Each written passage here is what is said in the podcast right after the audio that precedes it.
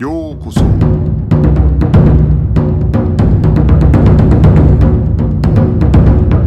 Eu sou o Gustavo e você está ouvindo o Budocast.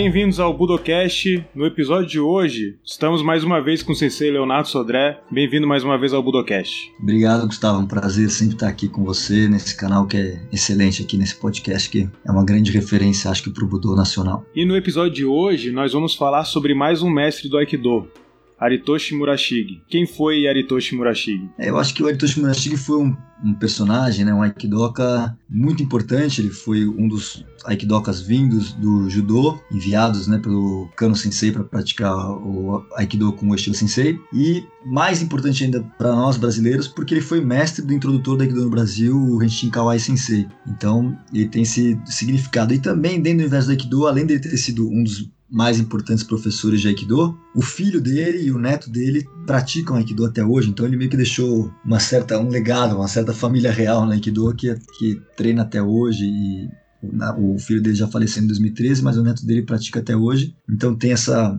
essa imagem viva entre os Aikidokas e essa relação com o Brasil que é bem importante. Se a gente for começar, né, falando de onde ele nasceu, né, o que, que ele treinou. É, o Aritoshi Murashige ele nasceu em 1895 na prefeitura de Yamaguchi. E aí o começo dele nas artes marciais, né, até tinha comentado com você em off já, né, eu cheguei a encontrar é, no site do Aikikai, da Aikikai de Myanmar, falando que em 1909, então ele teria com 13 anos, iniciado no judô na Butokai. Mas o que geralmente se conta é que ele começou a prática do kendo na Butokukai em Kyoto, né, com de com 19 anos seria. E a Butokukai em Kyoto é era um dos lugares mais importantes do, das artes marciais no Japão. Né? A Butokai ela congregava diversos estilos de, arte, de artes marciais né, dentro do, do guarda-chuva da Butokai, se a gente pode falar assim. E o próprio Kendo, ele de certa maneira ele foi formulado na Butokai, né? Muito do, do, que, do que se conhece de Kendo é, foi formulado na Butokai. E especialmente se ele treinou na Butokai de Kyoto, onde fica o Butokuden, né? O dojo principal ficava, né? E até hoje ainda existe, né? Então pode ser visitado, né? O, o dojo principal da Butokai, onde inclusive aconteceram muitos é,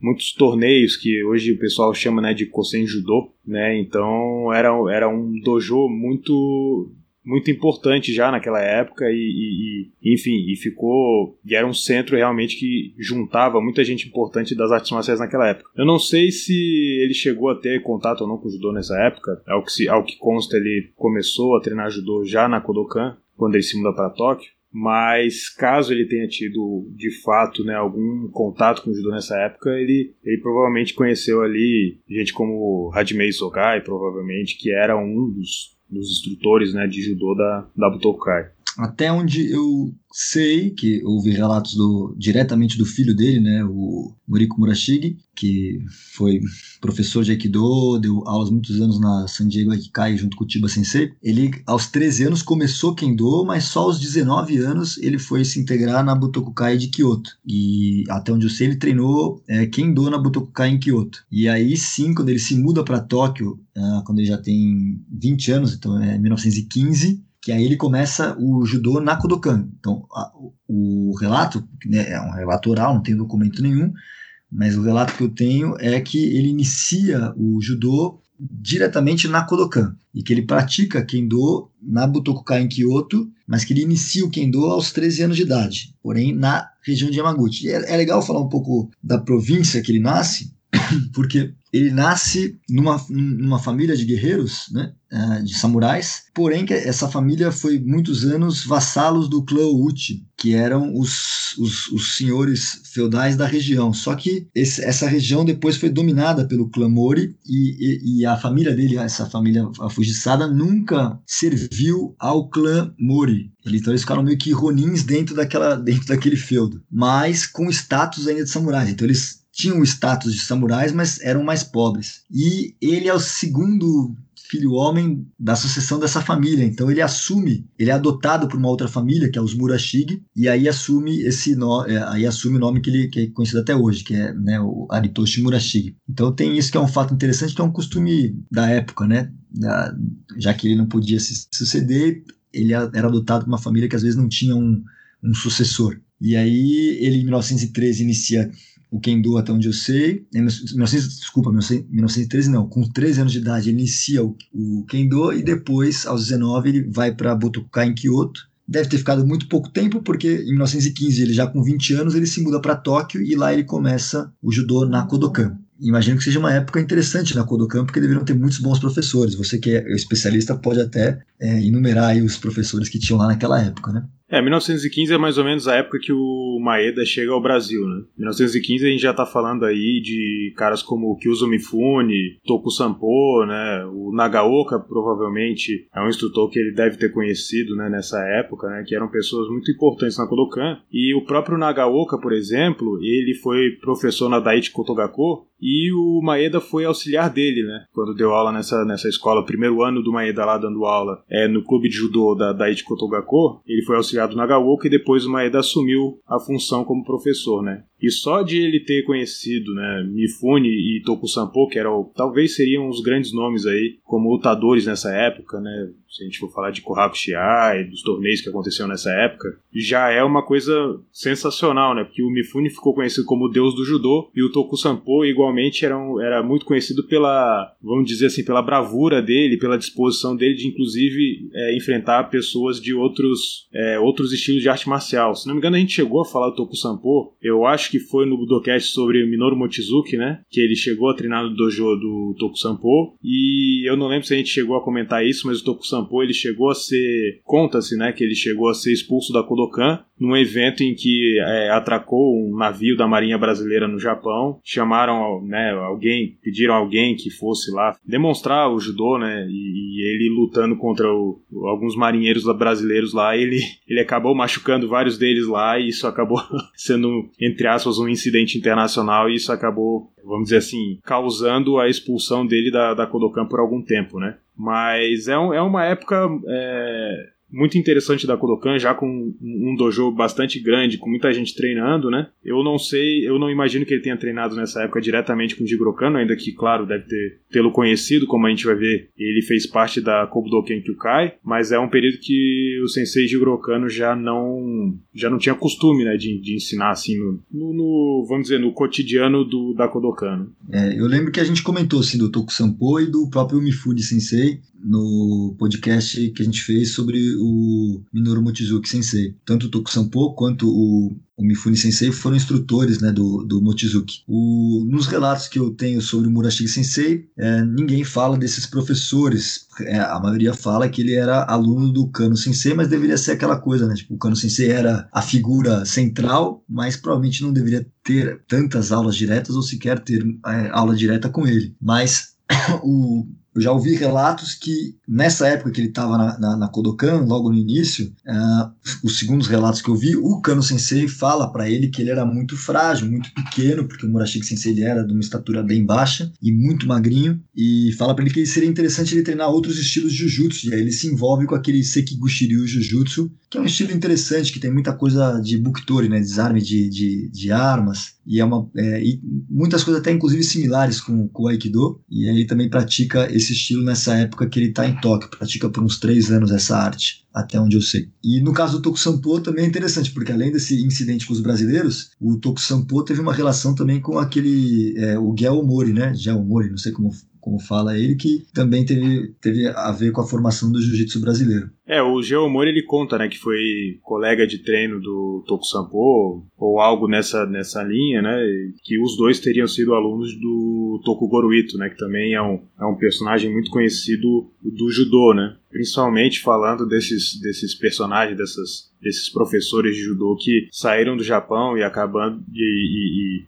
e, e, e viajaram pelo mundo, né, fazendo participando de desafios entre estilos numa época em que não existiam competições de judô ao redor do mundo, né? Então eles acabavam tendo que fazer essas demonstrações com lutadores de, de wrestling, né? Seja catch, wrestling, enfim, ou até boxeadores, né? E é, acabou sendo uma tradição que, de certa maneira, chegou ao Brasil, né? O próprio Geomori, ele ficou muito conhecido a partir de 1928, é através das, das lutas de desafio que ele começou a fazer, né? Então aí ele surge no cenário nacional, aqui no Brasil, com essas lutas de desafio. É interessante falar do Sekiguchi Ryu, que é um estilo que, segundo um pesquisador que, que tem um trabalho muito interessante falando sobre Jujutsu, que ele diz que o termo Jujutsu teria surgido é, da criação do estilo Sekiguchi Ryu Jujutsu, né? Até porque se a gente for pegar hoje, né, considera-se, é, regra geral, o Takenouchi Ryu como o estilo mais antigo de Jujutsu. Mas, na época da criação do Takenouchi Ryu, Takenouchi Ryu, em vez de usar o termo Jujutsu, é, se falava assim o nome da, da, do, do, da escola, né? Takenouchi Ryu Torite Koshinomawari Kogusoku. Então ainda não tinha ainda o nome Jujutsu, em tese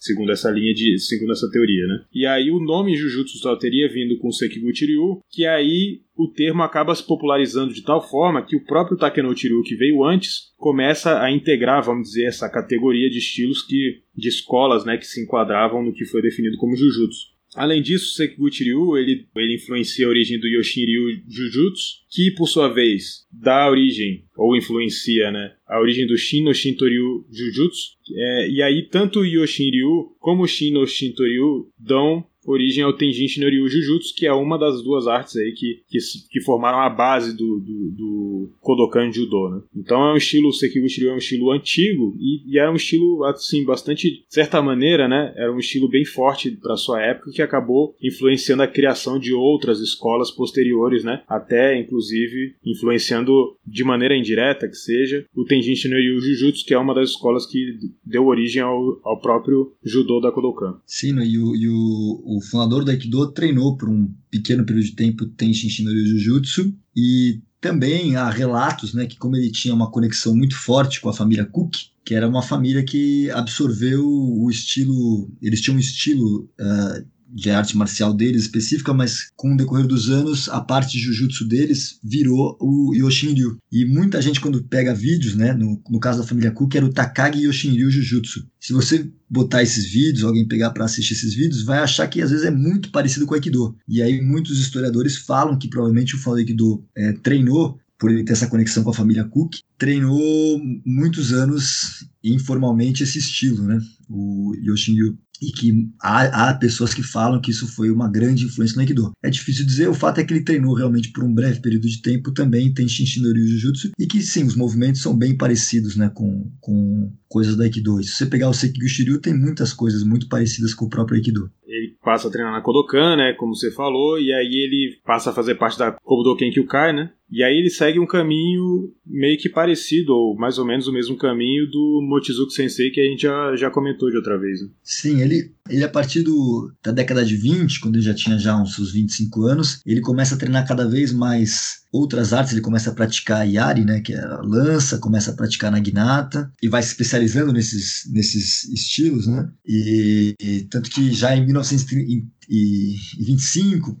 dizem que ele recebeu o quarto dan de judô e que também ele já atinge já uma série de graus avançados na, em Yari e Naginata. E em 1927, quando inaugura né, esse Kobudo Kenkyukai, ele é um, uma das pessoas que está nesse grupo. E lá ele pratica Tenshin Shoden Katori Shintoryu, que era uma das principais artes estudadas nesse grupo, que é, é, é, é considerado o estilo mais antigo né, de Kenjutsu japonês, e também pratica é, com Nakayama Sensei, Hakudo Nakayama Sensei, que foi o, o pai do moderno Iaido, ele pratica o Muso Shindenryu Iaijutsu, do qual ele se especializa, vira o estilo dele de Yai, e pratica com o Takashi Shimizu o Shindo Musoryu Jojutsu, que é o estilo de Jo, que também ele mantém essa prática do, do Jojutsu até o, o, o decorrer do fim da vida dele. E aí, quando o Jigoro Kano conhece o fundador do Aikido, como a gente já contou naquele é, é, episódio sobre o Mochizuki Sensei, ele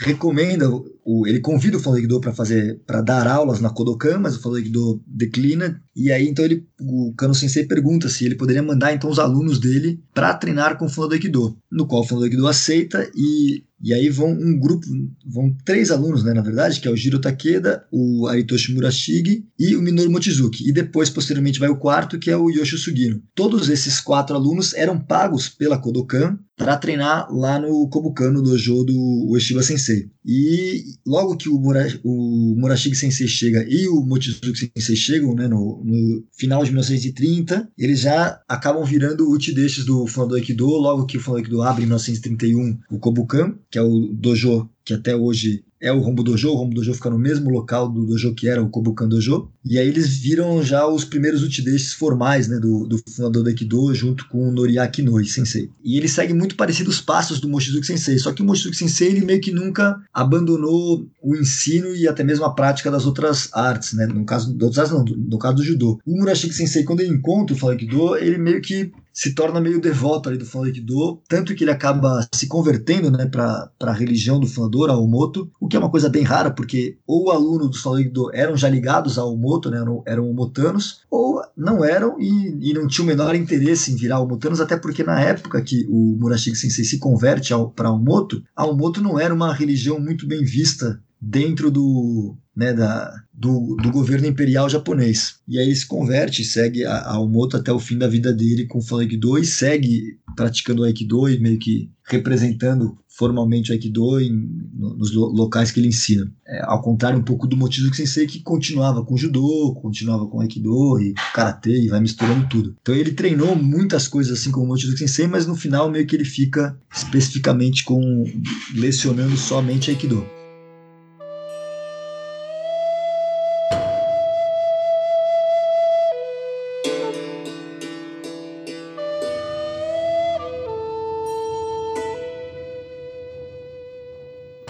A partir desse momento, tem um, tem um, um, fato que eu até encontrei, falando dessa época, né, dessa questão dele ter se convertido ao Motokyo, e que fala em que ele participa, participava das atividades da Budo Senyokai. Uh, o que seria a Budo Senyokai? É alguma instituição que tinha relação com o Motokyo? Sim, sim. Uh, a Budo Senyokai era um grupo, era um, era um um grupo de ensino de artes marciais dentro da Almoto. Isso, inclusive, gerou muita polêmica na época, porque a Almoto era considerada uma seita subversiva para o governo imperial japonês. Eles, né, eles pregavam coisas que não eram é, muito bem vistas né, pelo, pelo império. Com essa criação de um grupo de artes marciais, meio que dá um indício como se estavam criando uma, uma, um grupo paramilitar. E isso leva, por causa desse grupo, é uma das razões que leva a ter o segundo incidente Omoto, a segunda supressão Omoto, que o governo imperial pega e destrói todos os centros né, de culto da Omoto e prende os principais líderes, inclusive o fundador Aikido era para ficar preso, só que o fundador Aikido ele dava aula tanto para né, os representantes do governo imperial, para o exército, marinha, polícia, e dava aula para a nobreza, e aí essa turma meio que esconde o fundador Aikido, e aí os outros líderes são presos. Então a Budo Senyokai, ela era esse grupo que meio que liderado pelo fundador Aikido ensinava artes marciais voltadas para os é, membros da seita. E ele, por ser, né, ter se convertido ao Moto, junto com o Fundo Aikido e junto com o Noriaki Noi, que também era outro praticante de Aikido, mestre Aikido, que era o Motano, eles se tornam os três principais instrutores da Budo Senyokai. Inclusive, ele, junto com o Inoi Sensei, eles são os principais professores de um dojo que chamava Takeda Dojo em Ryogo, que era, fora a Kobukan Dojo do Fundo do Aikido, era o segundo dojo principal do Aikido na época. Era a Kobukan em Tóquio e o, e o Takeda Dojo em Ryogo. E tinha até, conta-se dentro da, né, no, no, da Aikido que tinha até uma certa rivalidade, pela, porque eram dois grandes dojos e os alunos, quando se encontravam, todo mundo queria mostrar que o, né, aquele dojo era um pouco melhor que o outro. E aí, em 1940, ele chega ao sétimo Dan é, em Aikido, né? E aí ele meio que assim como muita gente, né, ele foi convidado para convidado entre aspas, né, ele foi chamado para fazer parte do, do exército japonês durante a guerra, né? Como é que foi esse esse esse momento aí? Porque ele só volta a sua graduação dele seguinte, né, o oitavo dan só só só vem depois da, do fim né, ali do conflito, né? É, na verdade ele ele a, acho que quando se, a gente pesquisa aí pelas internets, fala que é 1940, mas ele foi graduado no Kagami Biraki, né, no evento, em 1941, na recém-criada, logo que foi criada a Kobukai, ele é, ele ele está na, na, primeira graduação formal da, da Kobukai como sétimo dan. E aí ele é enviado para Manchúria.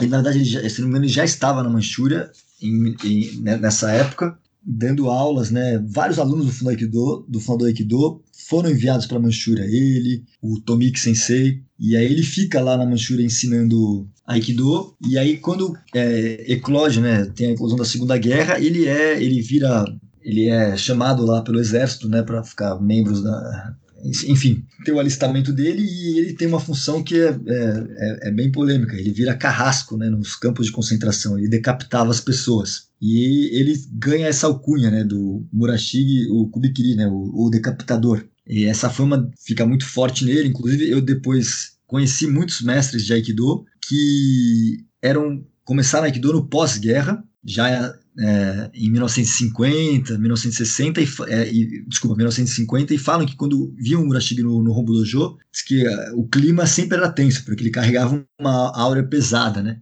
E ele mesmo fala que contava na época para as pessoas que o fato dele ter sido decapitador, ele carregava um karma maligno e que quando ele morresse, o, o corpo dele estaria separado das mãos. E isso foi, de certa forma, é, real. Quando ele morreu, ele morreu no acidente de carro e aconteceu justamente isso. O acidente de carro decepou as mãos dele. Ele, o, ele morreu com o corpo separado da mão. E, e é um relato, na verdade, que é que foi muito do Japão na Segunda Guerra. Né? O Japão foi um país que cometeu grandes atrocidades na Segunda Guerra e ele era uma representação viva, né? porque ele, ele trabalhou num campo de concentração na Manchúria é, como carrasco, né? decapitando os prisioneiros. Aí, em 1948, quando acaba a, quando tem a, a Segunda Guerra, em 1948, quando o Aikido é permitido voltar à prática do Aikido, ele imediatamente recebe o oitavo Dan de Aikido, já pela recém-criada Fundação Aikikai, né, que até hoje é a fundação que representa o Aikido. Antes era Kobukai, e aí no pós-guerra muda para Aikikai, e aí Aikikai concede a ele o oitavo Dan, e aí em 1948 ele volta né, da Manchúria e vai ensinar na cidade natal dele, que é Yamaguchi-ken, a província de Yamaguchi, a prefeitura de Yamaguchi. E aí ele fica lá até ele ser enviado em 1953 num programa de compensação cultural em, pelos danos do que o Japão fez na Segunda Guerra no Sudeste Asiático,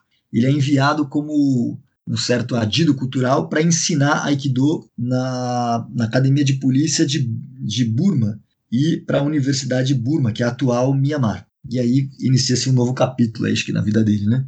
Que ele passa dois anos ensinando é, Aikido em Burma e que se torna, foi mais ou menos na mesma época que uh, tanto o Tomik tava, é, chegou aí um pouco para os Estados Unidos e o Mochizuki chega aí para a França. Então é na mesma época que começa uma certa internacionalização do Aikido e ele tem uh, uma internacionalização formal, né? Porque ele foi realmente para, para ensinar Aikido nessa região. E é ele que inicia né, a expansão do Aikido no Sudeste Asiático. Então ele, de certa maneira, então ele foi o, o introdutor do Aikido em Myanmar? Ou não? Ele foi, ele, ele foi introdutor do Aikido em Myanmar, ensinou, morou lá ensinando por dois anos. Aí ele volta em 1955, volta para Yamaguchi, mas ele continua indo para Myanmar constantemente até 1959. Por isso que tem muita gente que fala que ele ficou seis anos lá, mas na verdade ele ficou só dois anos morando. Depois ele volta para o Japão para morar em Yamaguchi Yamaguchi de novo, reabre o dojo dele lá, e aí ele ia em primeiros pequenos períodos do ano ensinar em Myanmar. E depois, em 1958, ele manda talvez o que seja um dos mais importantes mestres do Aikido, e na época era o grande talento lá do Rombo Dojo, que era o Seigo Yamaguchi Sensei, que ele manda,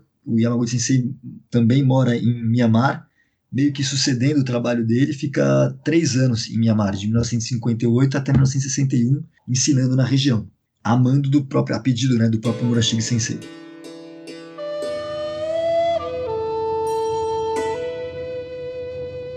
Bom, e aí ele retorna para o Japão, ele fica então esse tempo todo em Yamaguchi-ken. E aí ele deveria visitar o Rombu Dojo é, de tempos em tempos, né? Eu imagino. E aí ele chega à graduação de nono dan, em 1960, é isso. E que dessa, desse período deveriam ter poucos, poucas pessoas graduadas a, no, a nono dan ainda, ou não? não ele, ele é o primeiro nono dan a ser graduado. Ele, na verdade, foi junto com o Torrei Sensei, então os dois são os primeiros nono, nono a, ser, a serem graduados no Aikido.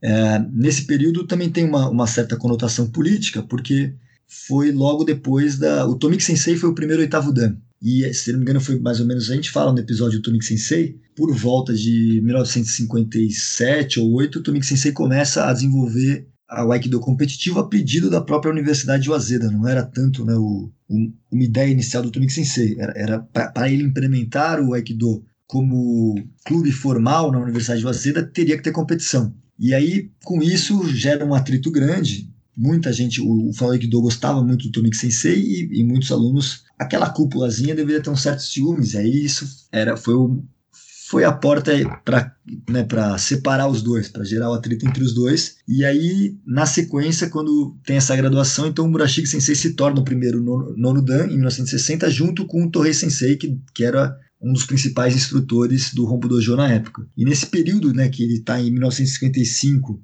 a 1961, que ele fica até no, em Yamaguchi, ele ensina o Henshin Kawai Sensei, que foi o introdutor do Aikido no Brasil.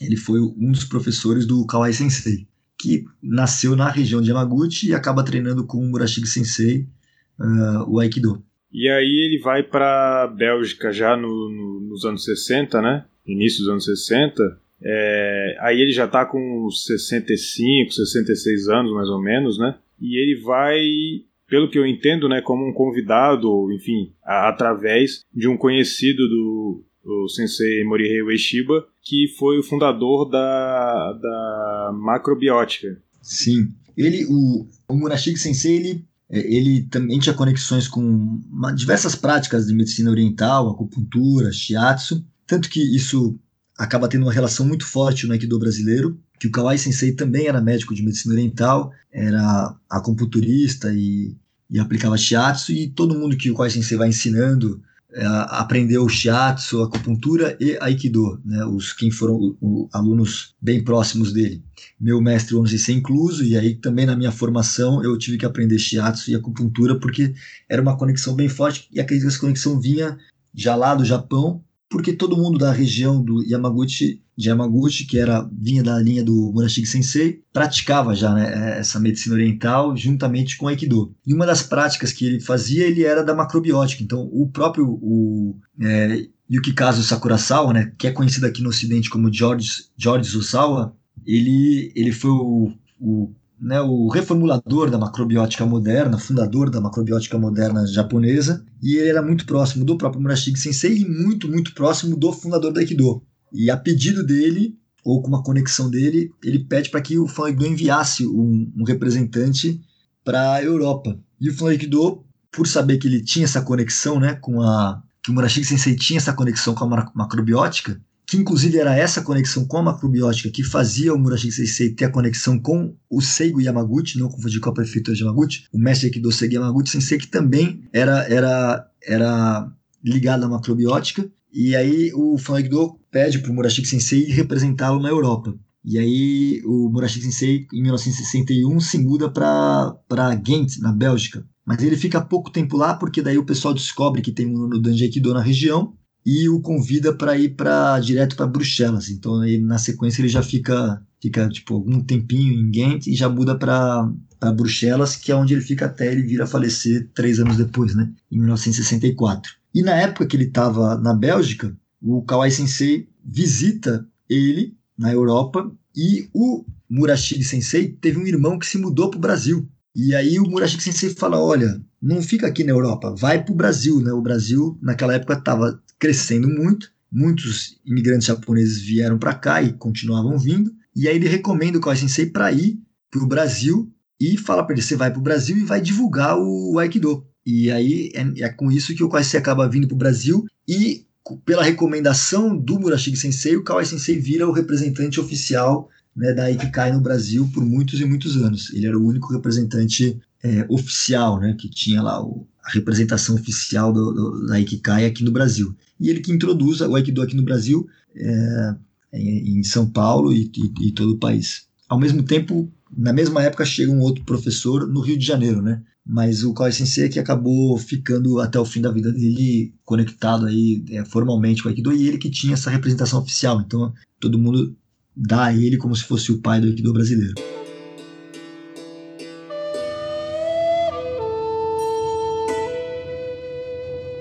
É interessante que, não sei aqui em São Paulo, né, mas no Rio de Janeiro pelo menos, né, a introdução do Aikido, ela se dá muito também dentro das próprias academias de judô, né? Então, é, é, lembrando aí também até a relação de vários desses professores, né, vários desses senseis de Aikido, muitos deles tiveram essa relação com o judô lá no passado, né? E aí também, né, é interessante, né, notar essa, de certa maneira, essa, essa relação que o próprio Aikido teve com o judô quando chega ao Brasil, né? Pelo menos no Rio de Janeiro. Teve, no Rio de Janeiro vai o Nakatani Sensei para o Rio de Janeiro e muitos praticantes de judô acabam indo treinar Aikido, inclusive né, o próprio é famoso o, o Medi Sensei que treinou com o Kimura no, no Japão e no Japão o Medi treinou no, no Rombo Dojo Aikido e aí ele continuou com o próprio Nakatani Sensei aqui no, no Brasil por um tempo. E em São o Paulo também. também. O Medic também foi aluno da Academia Grace por um tempo. Né?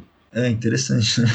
E ele foi o talvez aí um, um dos maiores técnicos, né, de, judô aí do Brasil, por, formou muita gente boa e era muito famoso aí pela, pela qualidade técnica dele. E aqui, no, aqui em São Paulo não foi diferente. Na primeira demonstração do Kawai Sensei em São Paulo, ele usa como que um praticante de judô da academia Ono e o meu mestre, né, o Ono Sensei, que foi o primeiro aluno do Kawai Sensei, ele era um praticante de judô da academia do Kurati Sensei. Ele já era segundo dan de, de judô do, do, do, do Kurati Sensei. E ao ver o Aikido, ele vai e se inscreve lá com o Kawai Sensei. Então, ou seja, também, porque os primeiros alunos, né, e o principal, o primeiro aluno do, do Kawai Sensei foi o Ono Sensei, ele era um judoca.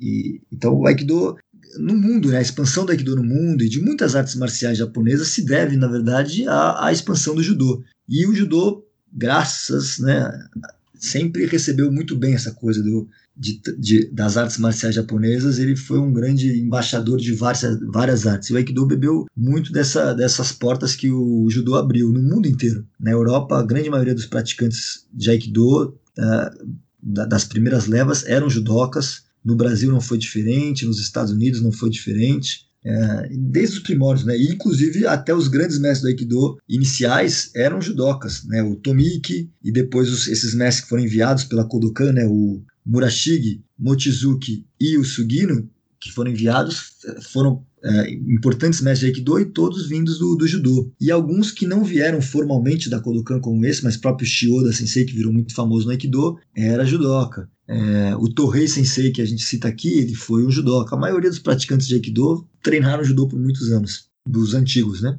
Agora, infelizmente, então, né, Murashiki Sensei faleceu, eu diria que pouco tempo, né, depois que ele chegou na, na, na Bélgica, né? Ele faleceu com 69 anos, em 1964, né? Então ali, que uns 4 anos mais ou menos depois que ele tinha chegado lá. É, mas como você tinha comentado, né, ele deixou é, os descendentes dele continuaram, né, no, divulgando o Aikido, né? É, eles, eles começaram, né, o filho dele, o neto dele, né, continuaram né, trilhando o caminho do Aikido. É, eles continuaram esse, esse caminho dele, foi lá na Bélgica mesmo? Como é que você, você sabe mais ou menos como é que isso aconteceu? Sim, sim, é bem interessante, porque o filho dele treina com ele em Yamaguchi, em Yamaguchi Ken, na prefeitura de Yamaguchi. Quando ele vai para a Bélgica, ele vai sem os filhos. Os filhos ficam no, no Japão. E aí o filho dele, quando ele vai para a Bélgica, o filho dele vai e fica treinando em Tóquio com o fundador do Aikido e, na verdade, né, com os instrutores do Rombo Dojo, que era mais ou menos parecido com o Kodokan, ou seja, o fundador do Aikido ele era a figura central, mas quem dava a maioria das aulas eram os instrutores lá do Rombo Dojo. O Aikido dava aula também, mas não era o instrutor que estava ali no dia a dia ensinando como pega, como faz, né? Isso era, isso era muito mais o, o, filho do fundador do Aikido, do Shikishimaru Eshiba, uh, o próprio Yamaguchi Sensei, que nessa época estava voltando. Inclusive, o filho dele me relatou que quando ele vai para a Bélgica, o o Aritoshi Murashige, né, o pai, e o filho dele está indo para Tóquio, ele fala, olha, treina muito com o Yamaguchi Sensei, porque Yamaguchi Sensei que é o grande talento. Então o filho dele já nessa época já se aproxima muito do Yamaguchi Sensei. E, e aí o, o, filho fica treinando em Tóquio até que, se eu não me engano, em 1900 e 50, 1966, eu acho, ou 65, o filho se muda para os Estados Unidos. E aí ele ajuda, primeiramente, o Yamada Sensei em Nova York, a, a dar aula com ele em Nova York, e depois ele se muda é, para Califórnia, e aí nos anos 80 ele dá aula no dojo do Chiba Sensei até o quase o final da vida dele, porque no final da vida dele ele vai para um outro dojo que chama Jiai Aikido e é onde ele acaba falecendo. E o Murashige Sensei, é, os principais alunos dele, né, que chegaram até o oitavo grau, foram o Kawai Sensei, Renshin Kawai Sensei, que foi introdutor do Aikido no Brasil, e o Etsuya Nakamura Sensei, que também veio para o Brasil na comemoração de 40 anos do Aikido no Brasil, em 2003. O Kawai Sensei convida né, o senpai dele, o Etsuya Nakamura Sensei, e aí ele dá um seminário aqui no Brasil. Então foram os dois que chegaram ao oitavo Dan, foram o Kawai Sensei e o, e o Nakamura Sensei. O filho do Aritoshi Murashige morreu como sétimo Dan de Aikido, e o neto dele, uh, o Teru Murashige, ele chega a ser o Tideshi no Rombo Dojo. Ele mora no Rombo Dojo nos anos 2000, de 2000 a 2003 ele morou no Rombo Dojo, fica uns anos treinando, mas ele acaba não virando instrutor é, é, profissional de Aikido. Ele dá, ele dá aulas aí hoje na Califórnia, mas não é profissional, não é só de Aikido. Sensei Leonardo, mais alguma coisa que a gente pode adicionar nesse bate-papo sobre, sobre a vida de Murashiki Sensei? É, eu acho que só esse, tem só esse fato curioso, né, que ele relatava aí para várias pessoas que, que eu já falei aqui que como ele decapitou muita gente aí nos campos de concentração japonesa, ele falava que quando ele morresse ele ia morrer com o corpo separado da mão e que foi realmente o que aconteceu. Quando ele, quando ele sofreu esse acidente de carro ele tem as mãos decepadas e realmente acabou acontecendo como a imagem do sonho. Pode ser uma coincidência ou não, não sei como funciona isso, eu não sou alguém muito é, ligado em previsões nessas, nessas situações, mas é, é, de certa maneira é interessante, é um fato curioso, fica cada um aí achar o que, que isso significa. E no mais é que foi, um, foi principalmente né, que é um professor que a comunidade de, do, do, Aikido às vezes esquece, não tem essa cultura de estudar né, os, os, os, os diversos mestres que ajudaram na divulgação do Aikido e ele teve foi uma grande é, importante figura no Aikido para o mundo e principalmente para o Aikido brasileiro. Tanto que ele foi o primeiro nono dan de Aikido junto com o Torrei Sensei e foi o responsável indireto né, pela introdução do Aikido no Brasil. Sensei, muito obrigado por ter participado de mais um Budocast e ter compartilhado aí com a gente todo esse seu conhecimento aí sobre, sobre a história do Aikido. Eu que agradeço profundamente, né, você dar esse espaço para a gente poder falar do Aikido e gerar essa cultura, né, dentro do, do Aikido, de conhecer os, os, mestres e os nomes que fizeram da, parte da nossa arte. E também é um meio de chegar aí para pessoas que não treinam Aikido, conhecer um pouco da, da riqueza, né, que tem a, a, a arte da qual eu pratico. E recomendar aí a todos vocês, né? Imagino que muitos que estejam ouvindo a gente são Aikidocas, mas que vocês também ouçam os outros episódios do, do seu podcast, do Budocast, porque é algo que de uma qualidade que não tem no dentro do universo do Budô no mundo, e nós, é, de língua portuguesa, temos essa vantagem de ter você, que é um grande pesquisador, soltando esses, esses conteúdos né, com uma pesquisa profunda e de alta qualidade. Então é raro a gente ter isso em português, então que aproveitem, aproveitem bastante. Bom, chegamos ao final de mais um Budocast. Espero que vocês tenham gostado. Não esqueçam de nos seguir nas redes sociais, no Instagram, no Facebook, no Twitter. E qualquer coisa pode mandar também um e-mail para budocast.gmail.com. Então é isso, ficamos por aqui e até a próxima.